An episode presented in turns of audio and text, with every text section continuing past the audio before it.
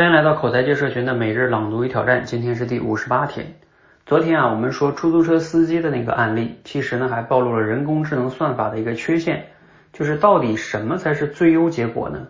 站在出行平台的角度啊，越来越多的司机在这个平台上跑车，这就是最优结果。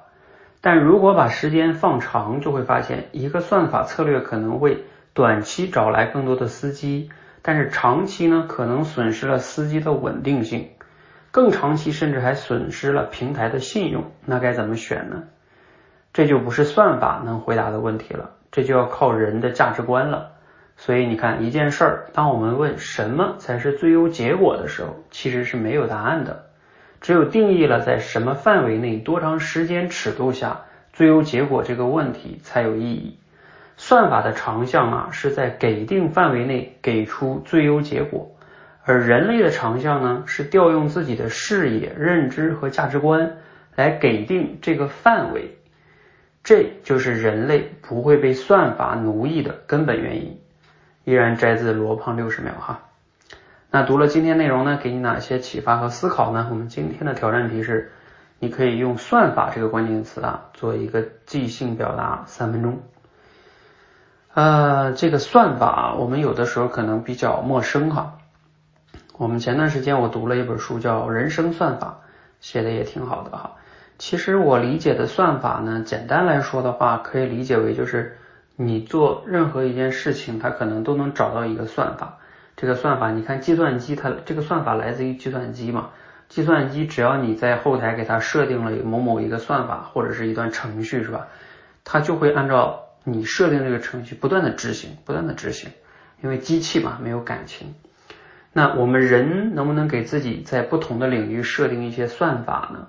这个算法就能保证我们不那么纠结啊。比如说哈，举几个例子，像我们都知道减肥的算法就是叫，呃，你摄入量嗯要小于你的就是运动量嘛，就是那个消耗量哈，你就会减肥，也就是叫什么迈开腿是吧？管住嘴，这就是它的算法。啊，你只要遵循这个算法，往往你这个减肥肯定是能成功的，那就没有那么复杂了，可能。只不过有时候可能我们不容易坚持哈，但是算法是对的哈，我们只是人还有一些其他的这些情感的问题，比如说像练口才，嗯，我觉得它的算法也挺简单的，就是输入、思考、输出，啊，如果你非得要给它弄一个简单的算法，所以这也是我为什么让大家。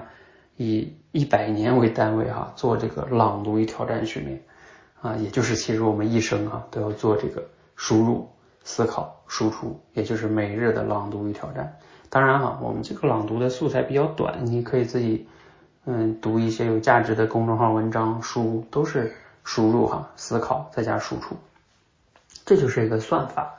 我们人生其实各个领域都有它的算法，比如说我们去工作，怎么样升职加薪有它的算法。